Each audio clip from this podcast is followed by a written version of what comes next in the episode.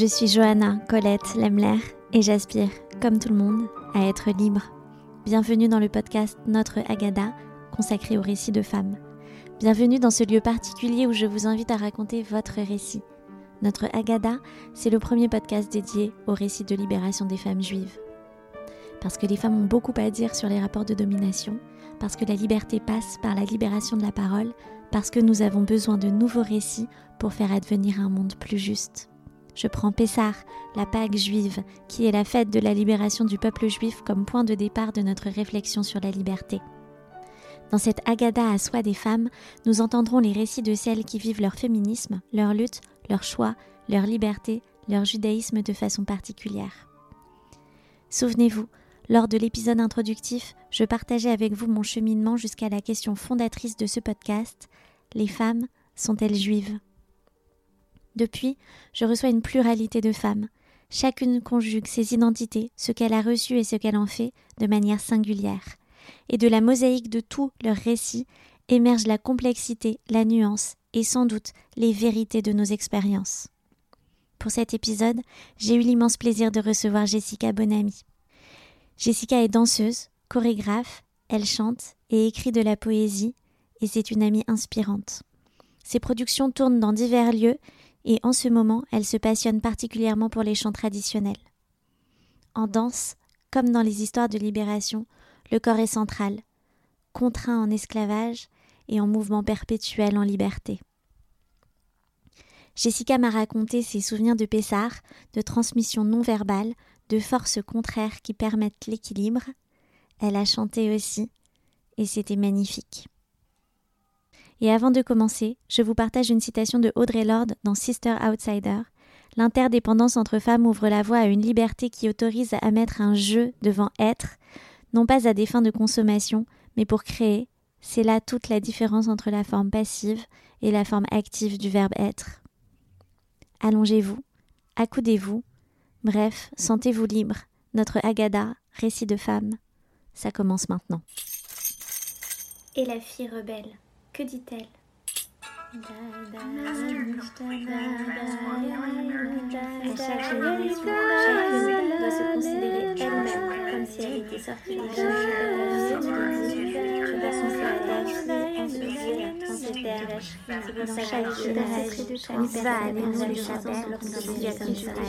de nous entretenir de la sortie dans ton sang. Nous sommes les femmes qui posons des questions. Bonjour Jessica. Bonjour Johanna. Euh, je suis très heureuse de t'accueillir dans le podcast Notre Agada pour euh, que tu viennes partager avec nous ton récit.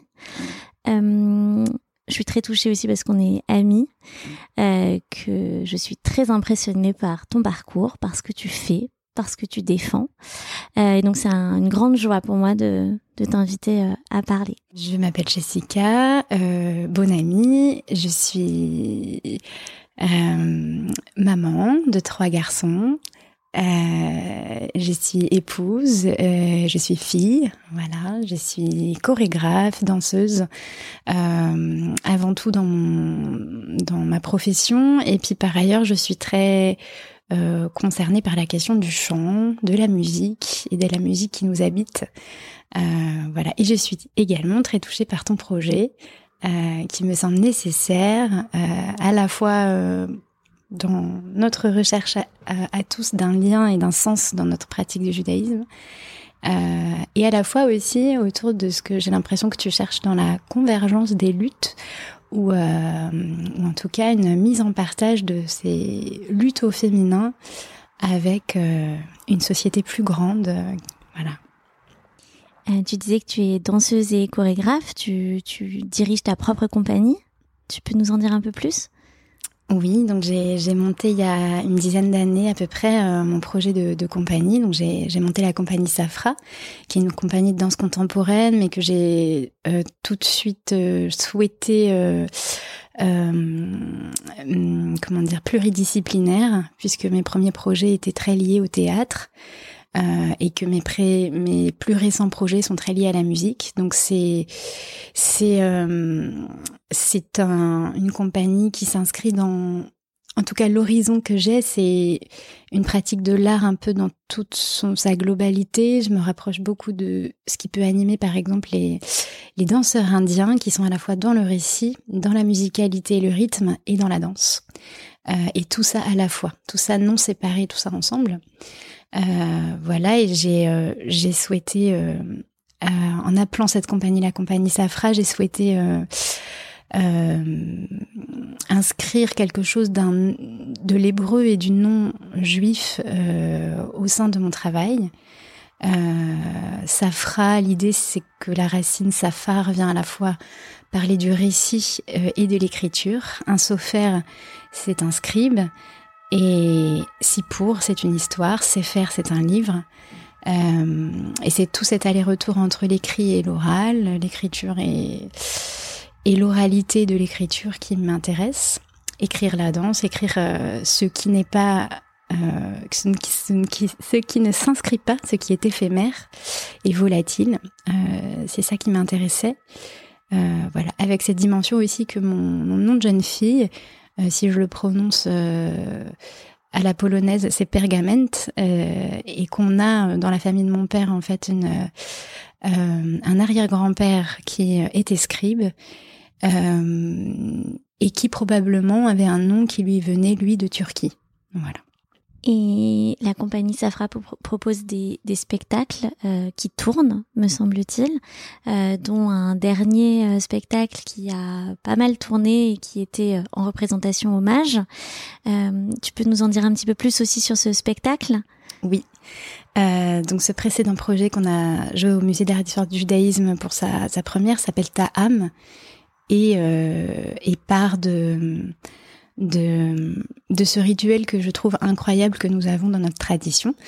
Euh, de, de vocalisation, de système de euh, vocalisation, mélopisation, ça se dit pas, mais voilà, comment est-ce qu'on rend le texte écrit de la Torah lors des lectures publiques une mélopée qui va nous toucher euh, dans nos ventres, nos cœurs, nos cordes vocales, euh, nos oreilles. Euh, voilà. Et ce qui m'intéressait dans ce rituel, c'était comment ces signes euh, de prosodie, en fait, sont à la fois des signes écrits, mais aussi des signes de main, euh, qu'un souffleur vient, grâce à ses mains, souffler au lisant, à celui qui dit, et à la fois des signes chantés tout ça correspond à des mélopées. Et donc il y avait là juste un trésor et il y a toujours pour toutes les générations et et en plus c'est démocratique puisque l'idée c'est que chacun peut se saisir de ces signes pour les chanter, les transmettre à d'autres, les écrire euh, pour s'approprier le texte. donc il y avait là un bijou et il y a toujours là un bijou à, à comment dire à, à observer, dont se vêtir. Et, et, le spectacle est à la fois euh, euh, euh silencieux euh, par la parole du corps et à la fois mélodique, à la fois euh, par la présence d'un instrument, le oud, et, et par ta voix, parce qu'il y a un moment où tu chantes également sur scène. Oui, oui, oui. Et il y avait l'idée que je voulais traiter les mélopées juives d'Afrique du Nord. Et euh, voilà, d'où le choix aussi de travailler avec euh, un oud au plateau, avec un oudiste, et, euh, et aussi l'aventure de plonger dans des musiques euh, que nous, héritiers des histoires exiliques de nos parents, on a, on a peut-être perdu ou dont on a perdu les secrets. Donc c'était aussi une envie de plonger au cœur de, de nos musiques, de ce qui, de ce qui a fait nos rituels. Euh, moi, j'ai par exemple, et comme beaucoup, un père qui vient de famille juive polonaise et une mère qui vient de famille juive tunisienne. Euh, et je suis, comme euh, beaucoup euh, dans le judaïsme, en diagonale, en diagonale de la Pologne, de la Tunisie, de la France, de la Turquie. Et toutes ces cultures musicales sont en résonance en nous et dans nos rituels. Donc c'était comment, avec la musique, mais aussi avec, comme tu disais, euh, le sous-texte de la musique, peut-être comment nos corps réagissent à la musique ou comment est-ce qu'ils appréhendent la musique. Euh, avec tout ça, voilà, comment se euh, vibrer au son de, de ce que nous sommes. Comment ça se passait, Pessar, quand tu avais 8-10 ans? Eh ben, 8-10 ans, moi j'ai un souvenir très festif et très très joyeux de Pessar. Euh, on était en fait euh, la plupart du temps, on était un soir chez nos grands-parents euh, ashkénazes et un soir chez nos grands-parents séfarades. Donc on passait euh, d'une couleur à l'autre, d'une tradition à l'autre. Euh, c'était évidemment l'occasion d'une transmission de l'histoire de, notre famille à travers la table, les couleurs, les chants. Donc c'est complexe. Enfin, il y a plein de, il y aurait plein de choses à dire. Est-ce qu'il y a un souvenir particulier qui t'a marqué euh, dans cette joie que de, de, partage et de transmission? Euh, bah, je, je, pourrais, euh, pour ce qui nous euh, intéresse aussi, je, je pourrais euh, parler de la joie de, de, lire et de se partager la parole, que la Haggadah passe de main en main.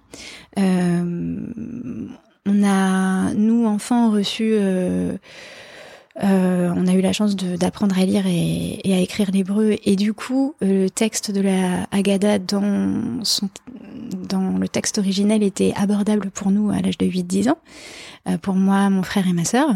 Et, et du coup, ce, ce partage-là de la parole, c'est un souvenir assez fort. un moment attendu, c'était euh, le moment que moi j'attendais ou que mon frère attendait, je sais, c'est le moment où on allait lire, on allait euh, dire un passage, parler, avoir une parole. Mmh. Euh, qui menait le CEDER J'ai l'impression, j'ai le souvenir de, de, de quelque chose d'assez partagé. Il y avait, il y avait pas un, comment tu dis, un, un, leader. Il n'y avait pas un leader vraiment défini. Euh, je pense particulièrement parce que c'était des CDR, des très familiaux, euh, où on honorait aussi la table des grands-parents tout en amenant du renouveau euh, avec voilà la démarche de mes parents. On partageait aussi avec les cousins cousines, donc c'était quelque chose d'assez d'assez grand. Mon grand-père, euh, mon grand-père séfarade ne, ne parlait pas bien l'hébreu, ne lisait pas l'hébreu, donc il n'était pas euh, guidant par rapport à, euh, à la Haggadah. Euh, et du côté de, de mes grands-parents ashkénazes, il y avait, il y avait clairement une tradition de assez égalitaire en fait entre hommes et femmes, assez communiste, j'ai envie de dire, dans la façon de, de dérouler le hum, et c'est pareil, il n'y avait pas un récitant ou un guidant. C'était assez partagé. En même temps que tu me poses la question, euh, la table euh, guidant aussi beaucoup les choses.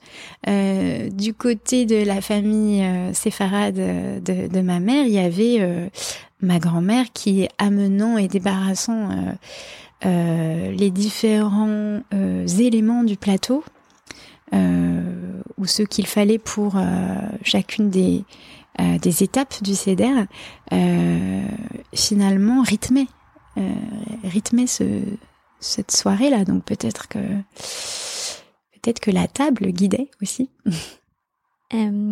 oui, c'est intéressant cette cette idée de, de table qui guide. c'est tout l'intérêt du CEDER et de de, du processus qui se crée euh, en soi, enfin, et qui crée en soi quelque chose. Euh, du coup, je voudrais revenir sur euh, sur ça, sur le fait que ta grand-mère apportait les les, les mets. Euh, qui préparait le Pessar mhm. chez, chez toi? Euh, à l'âge de 8-10 ans, et quand on était chez nos grands-parents respectifs, chez ma grand-mère Séfarade, c'est elle qui préparait tout absolument tout, du début à la fin. Euh, et c'était assez énorme, hein, comme on peut s'imaginer, euh, en quantité, en couleur, euh, en qualité. Et du côté de mes grands-parents Ashkenaz, j'ai un souvenir un petit peu plus flou, mais mais un peu dans cet esprit communiste. J'ai des souvenirs de cuisine, hommes et femmes à la cuisine, euh, avant le CDR. Dans la préparation, il y a aussi toute la préparation de la recherche du Hametz. Tu as des souvenirs euh, par rapport à ça? Euh, Oui, j'ai des souvenirs de grands ménages de printemps à la maison, quelques jours avant Pessah. et je, je pense que je mesurais pas forcément ce qui se passait. Je pense que je pense que je définis, je, je ne comprenais pas forcément les rôles de, des uns et des autres euh, au sein de cette préparation. Euh, ou des frustrations, ou, des, ou de la fatigue. Je ne mesurais pas forcément euh, ces questions-là. moi, comme enfant. Qu'est-ce qui t'a fait prendre conscience des enjeux de, de cette préparation Et quand est-ce que tu en, as, eu conscience du coup? Mm-hmm. Bah, disons que quand il, s'est agi euh, de créer un foyer, de, faire exister ces temps-là euh, en dehors d'un, d'une logique générationnelle, euh, d'une logique où je serais petite fille d'eux ou fille d'eux, mais quand il s'est agi de prendre à bras le corps ces traditions-là, là, la réalité euh, physique et puis temporelle de, cette préparation, euh, euh, voilà, c'est révélé. Et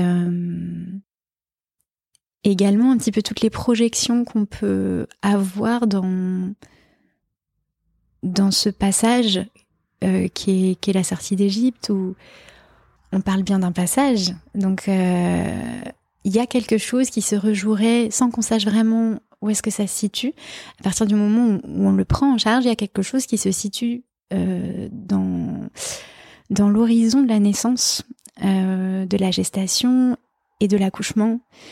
Et il y a quelque chose de cet ordre-là qui, moi, m'est venu euh, à l'âge adulte. avec les difficultés de l'enfantement, peut-être les doutes, les questionnements. Mais en tout cas, il y a eu tout un, accompagnement psychique de cette fête qui s'est mise en place euh, à l'âge adulte et qui n'était pas présent euh, nécessairement avant.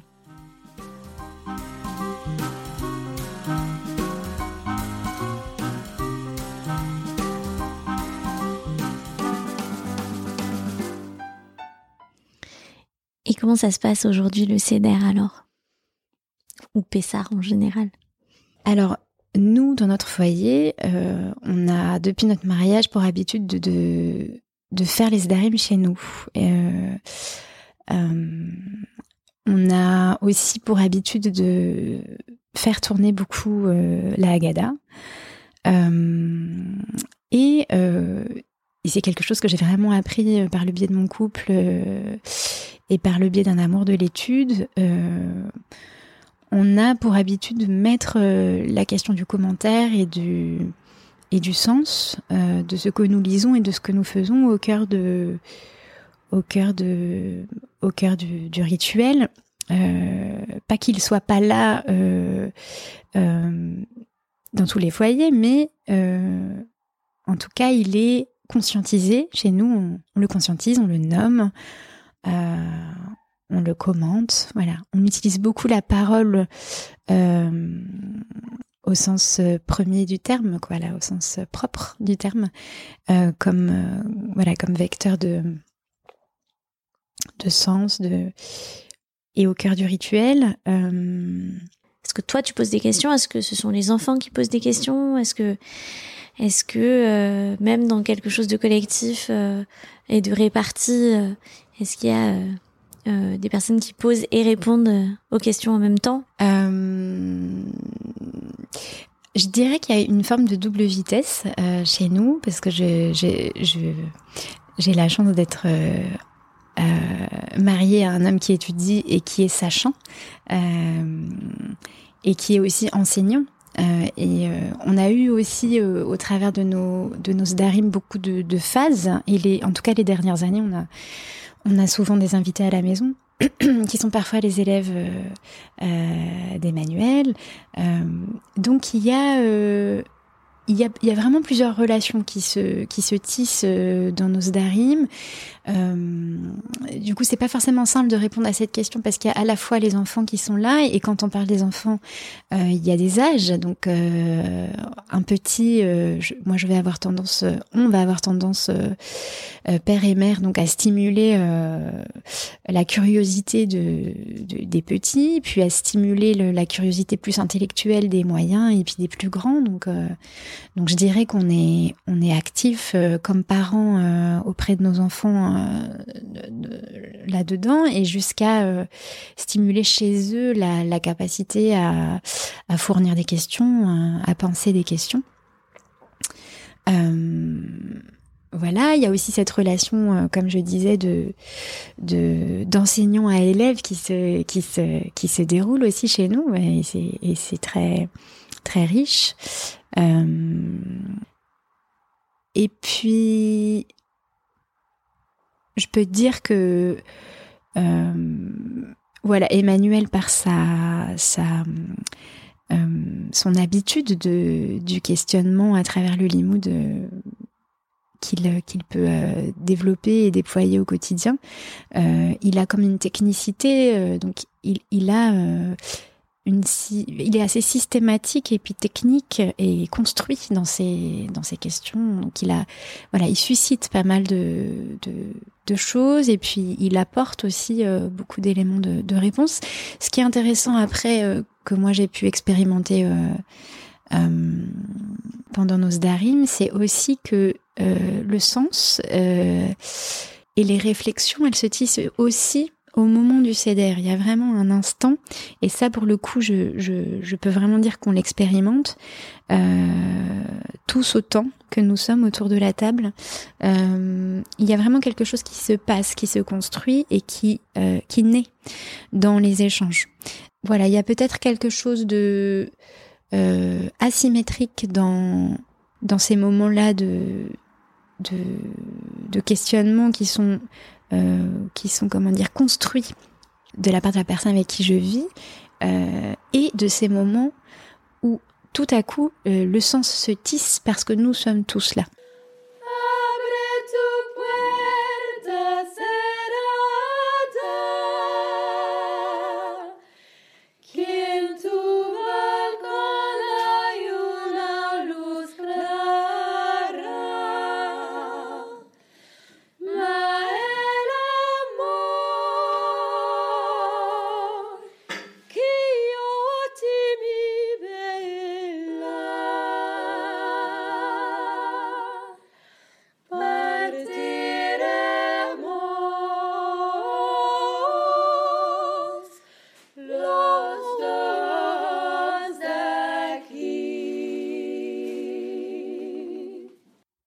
Quel moment la question d'être euh, femme et celle d'être juive se sont-elles euh, superposées? Alors déjà, je trouve que c'est vraiment une question assez costaud. L'air de rien. Euh, parce que c'est des dimensions de nos identités que on ne distingue pas forcément euh, de façon euh, claire euh, ou qu'on n'identifie pas forcément de façon claire. évidemment qu'avec l'arrivée de la maternité, il y a quelque chose de l'ordre de la transmission. Et Pessah est une fête de la transmission qui s'est posée euh, une question aussi autour beaucoup de... On parle de récits, on parle de paroles beaucoup euh, à Pessah. Euh, voilà, on dit que la matzah c'est un lechem oni, un pain pauvre dans le sens premier, mais aussi un pain sur lequel on va répondre, à propos duquel et par lequel on va poser des questions et répondre. Donc on parle beaucoup de paroles, mais en tout cas, que ce soit du fait de ma personnalité ou du fait de la maternité, la question de la parole silencieuse et de la parole du corps et de la parole, euh, le sous-texte, la, la, parole sous la parole aussi, euh, s'est mise aussi à prendre euh, peut-être plus d'importance pour moi que juste la formulation de ce que nous disions ou de ce que nous disions. Il y a ça, et puis et, peut-être qu'on abordera ça après, mais, mais le passage de... Et quand est-ce qu'il se fait, je ne sais pas, mais le passage de l'enfance à l'âge adulte aussi euh, a changé cette façon-là d'être présente autour de la table.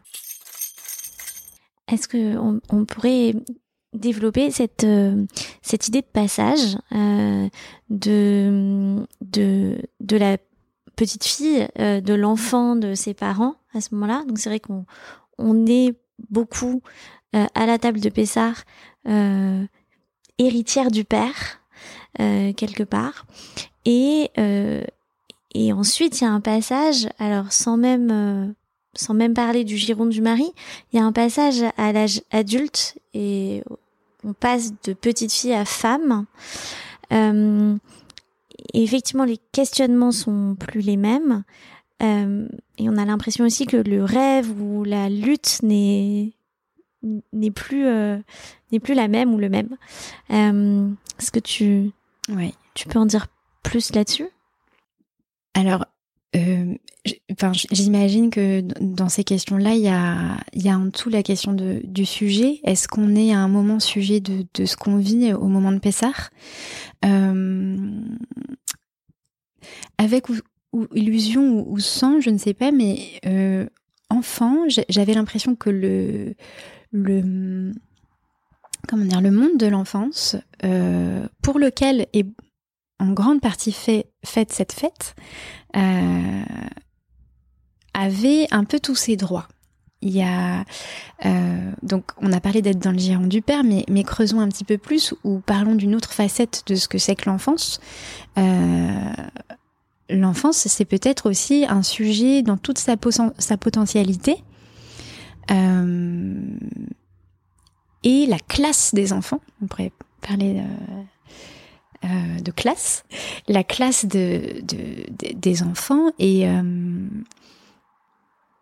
était vraiment à l'honneur euh, au sens où on, les, on nous observait chantant, lisant, riant, euh, passant euh, l'os, le zroa de, main en main.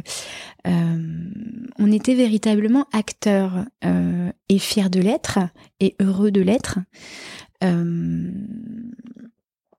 Donc la question qui peut être intéressante, c'est qu'est-ce qui se passe quand on passe à l'âge adulte et qu'est-ce qu'il est devenu de ce qu'est-ce que ce sujet en potentialité en potentiel euh, est devenu euh, et qu'est-ce qu'il peut devenir ou, pas devenir.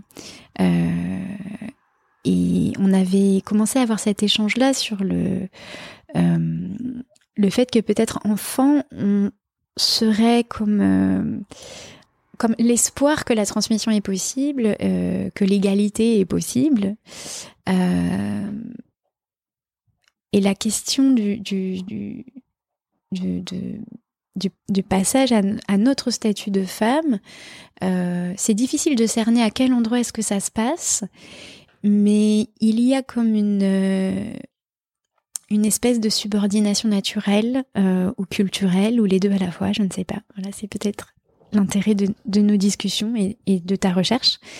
Euh, qui s'organise euh, euh, vis-à-vis de cette table pour pas pointer du doigt nécessairement un fautif que serait soit le patriarcat, soit soit l'injonction à la maternité, soit mais autour de cette table, il y a comme quelque chose qui s'articule pour les femmes qui les rend subordonnées.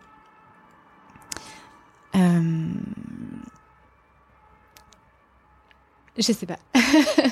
si, mais c'est effectivement euh, euh, intéressant, euh, qui est que le sujet enfant, je dirais que c'est quasiment un un parallèle avec la vie.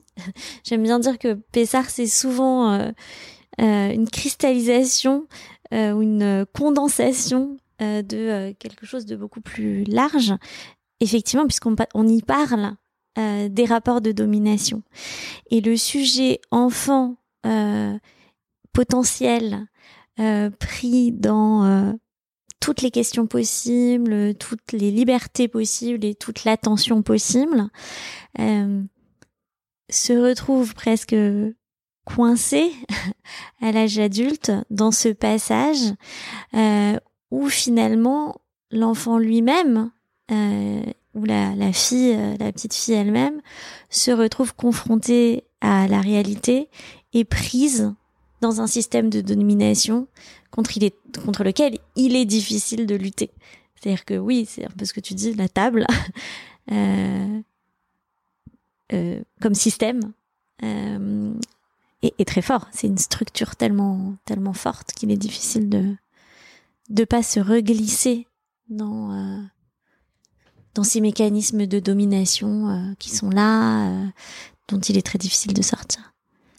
Et la question aussi de le, le, le, parent, qu'il soit le père ou la mère, à quel moment est-ce que tous ces espoirs mis dans l'enfant et, et toute cette, cette santé du lien de la transmission, à quel moment est-ce qu'il y aurait comme une bascule et à quel moment est-ce que ce qu'on a, ce pourquoi en tant que parent on lutte, comment dire, la façon dont on lutte ou la, la force avec laquelle on lutte, euh, à quel moment est-ce que cette force-là se, se, se raréfie, se tarit euh, et à quel moment est-ce qu'on on est tous parents, euh, enfants devenant adultes, euh, filles devenant femmes, euh, pris dans cette table-là.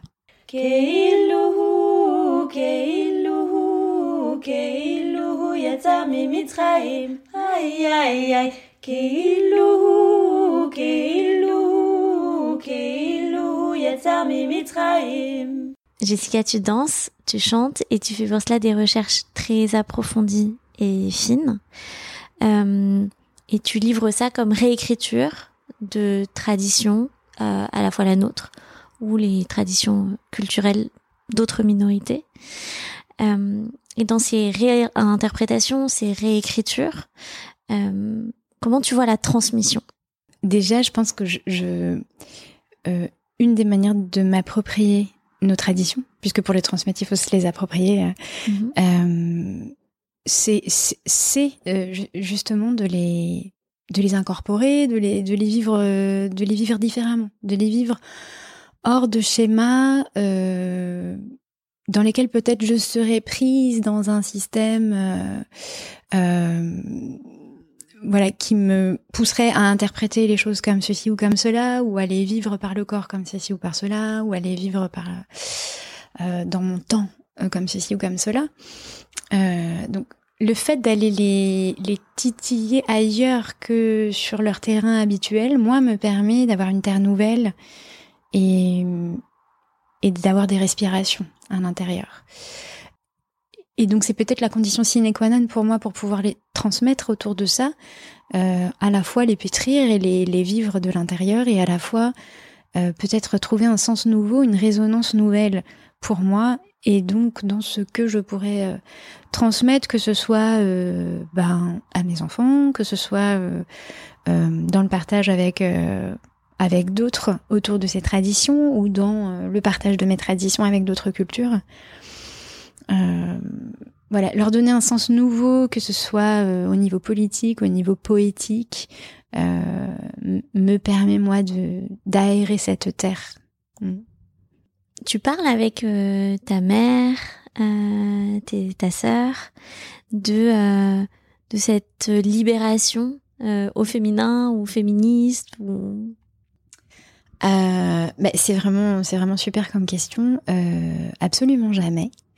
Euh, et c'est vraiment après plusieurs années de maternité que je me, je commence. Tout à l'heure, je disais que je percevais pas forcément les enjeux, euh, ce qui avait de l'ordre de la frustration, de la fatigue que je, je, je pouvais euh, voir sans la comprendre chez ma mère, par exemple, autour de la fête de Pessah.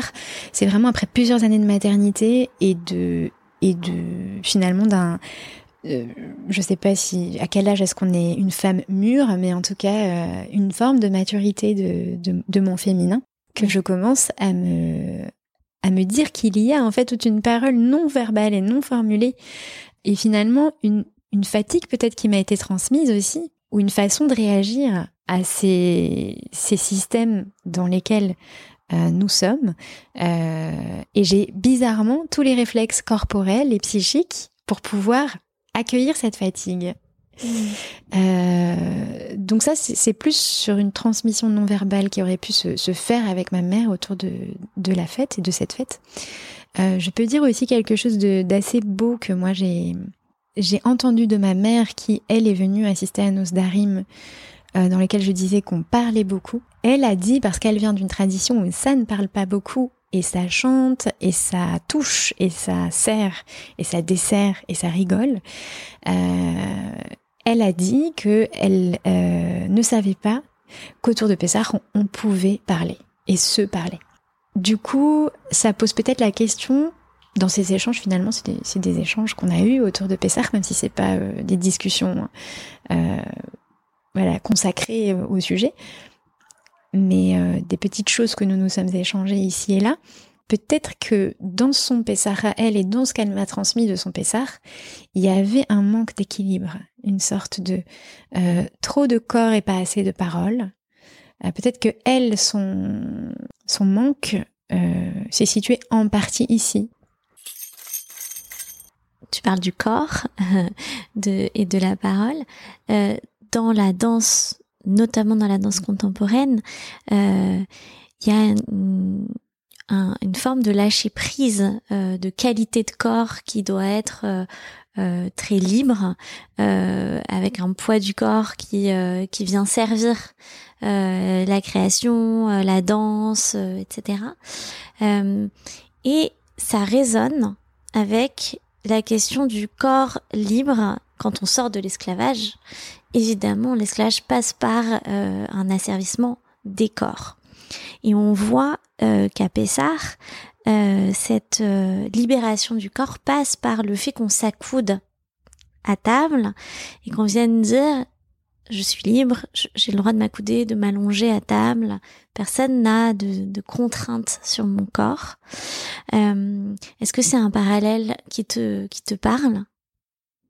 Oui, et en même temps, je peux pas ne pas euh, ne pas penser au fait que s'accouder c'est une marque de liberté, mais aussi euh, c'est une forme de, moquerie de ce que serait. Euh, il y a une forme d'imitation de ce que serait la figure de l'homme libre, de l'homme libre grec, je crois, et une et une moquerie à la fois de de ce que serait cette une singerie de ce que serait cette posture du de l'homme libre ou libéré. Et ça me pose aussi la question de donc l'esclavage a servi les corps et contraint les corps, mais est-ce que la liberté et la libération n'est pas également n'a pas également une influence sur les corps et et ne les ne les contraint pas à une errance, un chemin euh, euh, et, et puis je, réfléchis en même temps que je, que, je parle et ta question, ça m'évoque aussi que s'accouder, c'est être quelque part en fixe et que tout ce mouvement de la libération, c'est vraiment un mouvement et c'est vraiment un, chemin. Euh, du coup, c'est pour ça que j'ai envie de retenir euh, le fait de s'accouder comme, euh, comme d'un, geste de singerie, de caricature de, de ce que serait la liberté. Et peut-être que, pour faire le parallèle avec la danse, peut-être que ce qui serait intéressant, ça serait d'être en chemin, justement. Euh, et que l'esclavage euh, peut-être contraint à l'immobilité de la pensée, du corps, de, du poids. Euh, et la question, c'est comment utiliser ce poids, donc dans la danse, comment utiliser ce poids pour qu'il soit vecteur de mouvement. Dans des déséquilibres successifs? Par exemple, oui. Hmm. Ou dans des ricochets entre parties du corps oui, euh, ce, qu'on peut appeler euh, les moteurs du mouvement, de, passer d'un moteur à l'autre. Un bras nous emmène là, puis une jambe nous emmène ailleurs, puis bras et jambes se synchronisent pour aller encore ailleurs. Euh, cette idée de, langage de l'espace que le poids permet, c'est ça qui fait l'envol, et peut-être que c'est ça qui fait la liberté. D'être jamais fixe quelque part. Mm. D'être tout le temps, toujours en mouvement. Oui, et donc ça pose des questions par rapport à, la question de l'enracinement. Est-ce que. Euh, parce que c'est ça aussi que, que va chercher le Ham Israël. Euh, euh, bah, il va chercher ses racines aussi. Donc, je pense que c'est ce sont des, allers-retours entre l'un et l'autre, peut-être euh, enracinement et, en mouvement, euh, ou des tiraillements, peut-être des, oppositions qui, permettent, euh, comment dire, qu'une architecture existe. Euh, je crois que c'est ça l'idée de l'architecture, c'est de, créer des, des, mouvements de force contraires, opposés ou complémentaires qui permettent l'équilibre. Euh, et je crois que c'est ça l'équilibre aussi. On dit que c'est un point jamais atteint et, toujours entre deux points. L'équilibre, c'est toujours un point entre deux déséquilibres. Mm. Euh, et donc peut-être que oui, c'est c'est ça qu'on nous pousse à chercher en nous en nous poussant vers le désert et alors je pose à chacune de mes invités quatre questions euh, la première, ça évoque quoi pour toi un tambourin? Mm. euh, bah, C'est une super question. Euh, bah, ça évoque beaucoup de choses. ça évoque la musique, évidemment. ça évoque les peaux tendues, les, vibrations intergénérationnelles ou ancestrales qui se. Hein, je crois qu'autour des percussions, il y, a, vraiment beaucoup de, de à faire. Euh, sur les voix qu'on entend à travers euh, la frappe sur les peaux. Euh, ça m'évoque ça, ça m'évoque évidemment le féminin autour de Pessar. Et moi, je pose du coup une question du coup qui serait, je me pose une question qui serait encore plus ancienne de est-ce qu'elles savaient en faire du tambourin? Et donc elles en avaient, et donc elles savaient en faire. Et donc elles savaient des rythmes, et donc elles savaient des chants.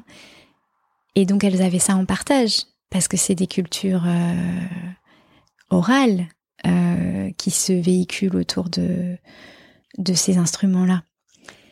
Et on peut quasiment faire un appel ici euh, aux femmes qui nous écoutent.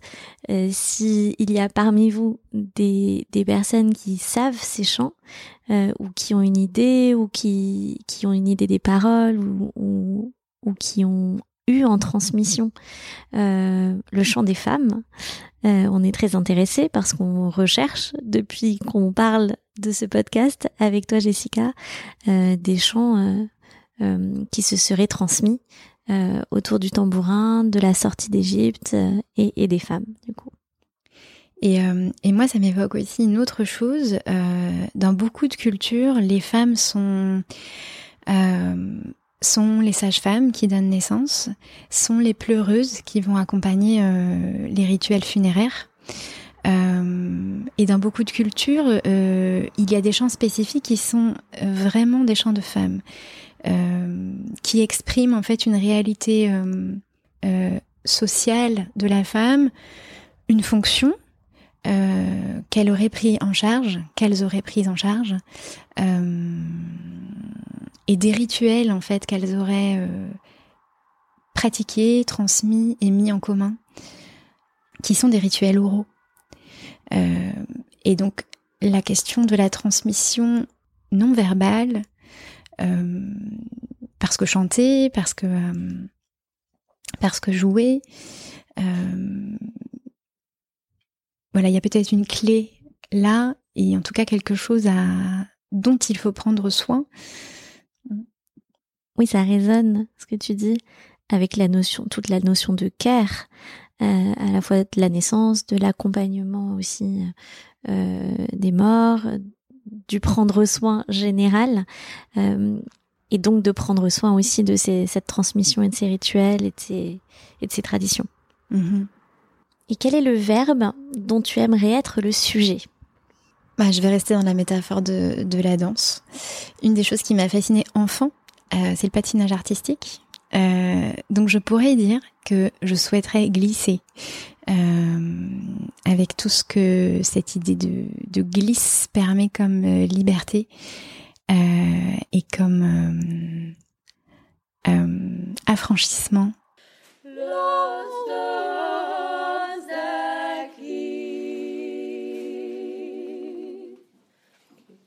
C'est quoi pour toi être une femme juive? Je, dirais que qu'être une femme, euh, c'est de l'ordre de l'expérience. Euh, donc, je crois que les dernières années, ce qui m'intéresse, c'est en quoi est-ce que mon expérience de femme euh, permet de comprendre mon judaïsme, ou de nourrir un renouveau de, de la parole juive euh, et de la philosophie juive et de l'histoire juive sur, euh, le monde. En quoi est-ce que euh, mon expérience au présent et mon expérience de femme vient me permettre de lire mon judaïsme C'est-à-dire que si je lis, avant d'avoir l'expérience d'être femme, si je lis des choses sur, dans le judaïsme, sur ce qu'est être femme, je ne le lis pas pareil que si je lis une fois cette expérience euh, vécue. Euh, et comme euh, dans la Torah, il y a cette idée que chacun doit avoir sa Torah, que l'intérêt est que chacun s'approprie cet héritage, être une femme juive, c'est en quoi est-ce que ce que je vis en tant que femme va me permettre d'avoir une Torah? Jessica, est-ce que tu es libre? Euh, Ok.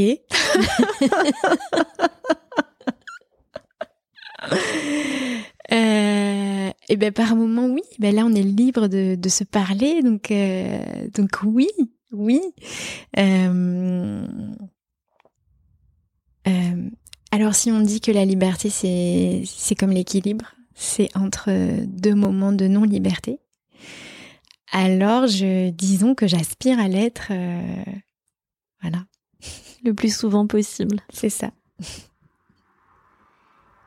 Est-ce que tu peux me citer un passage de la Haggadah traditionnelle ou de la Haggadah des femmes que tu as pu parcourir qui te toucherait particulièrement?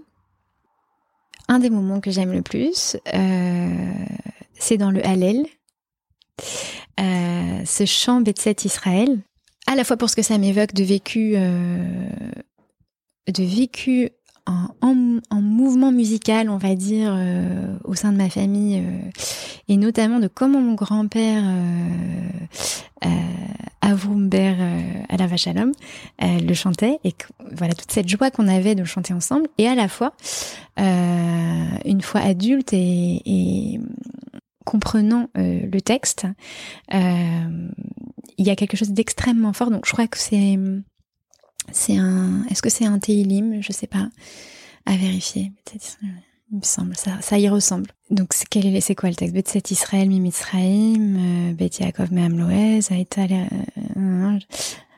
בצאת ישראל ממצרים, בית יעקב מעם לועז, הייתה יהודה לקדשו, Israël, Mam C'est la deuxième partie qui m'intéresse, c'est celle-là.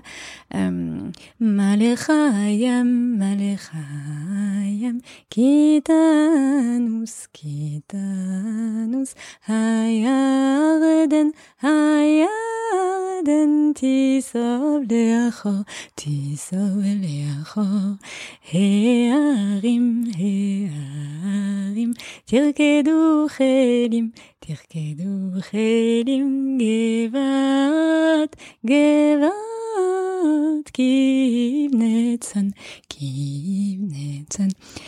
Etc.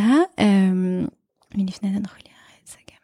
oui, et donc ce qui m'intéresse, c'est ce moment-là, Malecha Hayam, Kitanous, euh, Hayarden, Tisov, Leachor, j'espère que je le fais de mémoire, donc j'espère que je me, me trompe pas, mais euh, ça dit, mais qu'est-ce que tu as la mer euh, Kitanous, car tu t'enfuis? Il me semble. Euh, Hayarden le Jourdain, euh, Tissav Léachor s'en va au loin, quelque chose comme ça. Et moi, je sais que c'est quelque chose qui me touche énormément, cette histoire de marée. moi, je lis une marée ici, euh, un retrait de la mer, qui résonne avec euh, Créatiam Souf aussi, euh, l'ouverture de la mer. Euh, Pour laisser des gens. le peuple. Oui. Exactement. Et tout ça m'évoque vraiment une expérience au féminin de création de passage, mais peut-être un petit peu plus plus précisément pour moi, ça m'évoque la question de l'allaitement. Euh, et du, sein qui se remplit de lait, ce vide de lait, euh, du nourrisson qui appelle le lait par cet été, et du nourrisson qui, une fois qu'il ne tète plus, euh, euh, laisse le lait euh, repartir d'où il vient, et, le lait, on sait que n'est pas sans lien avec le sang. Donc la question de de la mère qui se retire et pour moi vraiment rentrer en résonance avec la question du lait qu'il n'y a plus ou qu'il y a, qui vient et qui part euh, au son du nourrisson, au gré des besoins du nourrisson, mais aussi au son des, des émotions de la mère, oui et beaucoup d'émotions à t'entendre chanter ce, ce, chant du Hallel qui est, qui est effectivement magnifique euh, et qui, me, moi, me touche beaucoup.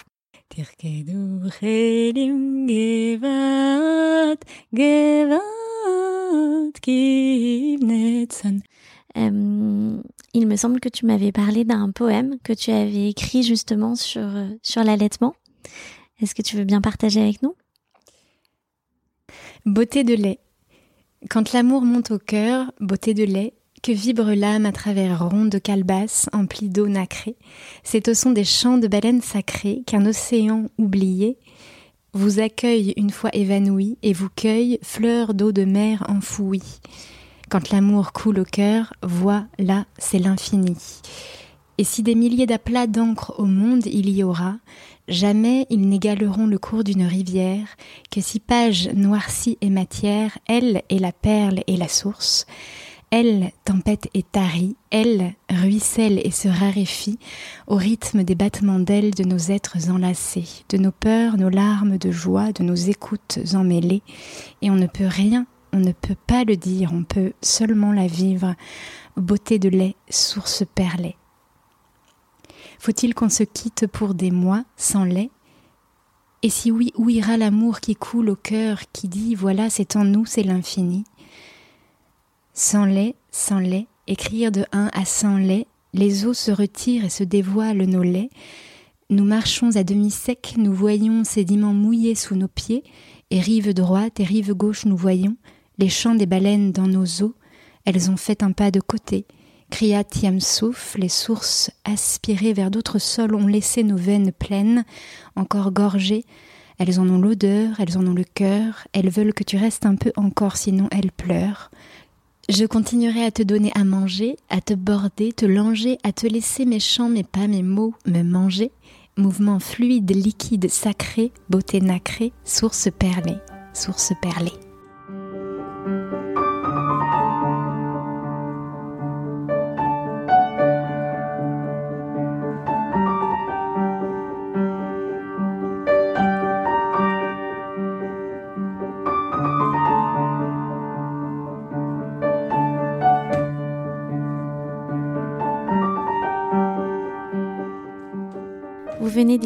Notre Agada, Récit de femmes. Si ce programme vous intéresse, vous pouvez vous abonner au podcast Notre Agada pour être notifié de la sortie de nouveaux épisodes. La meilleure façon de me soutenir, c'est d'en parler à vos proches et à vos amis et de partager le lien. Vous pouvez également me laisser des messages et des commentaires et suivre le compte Instagram Notre Agada Récit de femmes. Merci et à bientôt.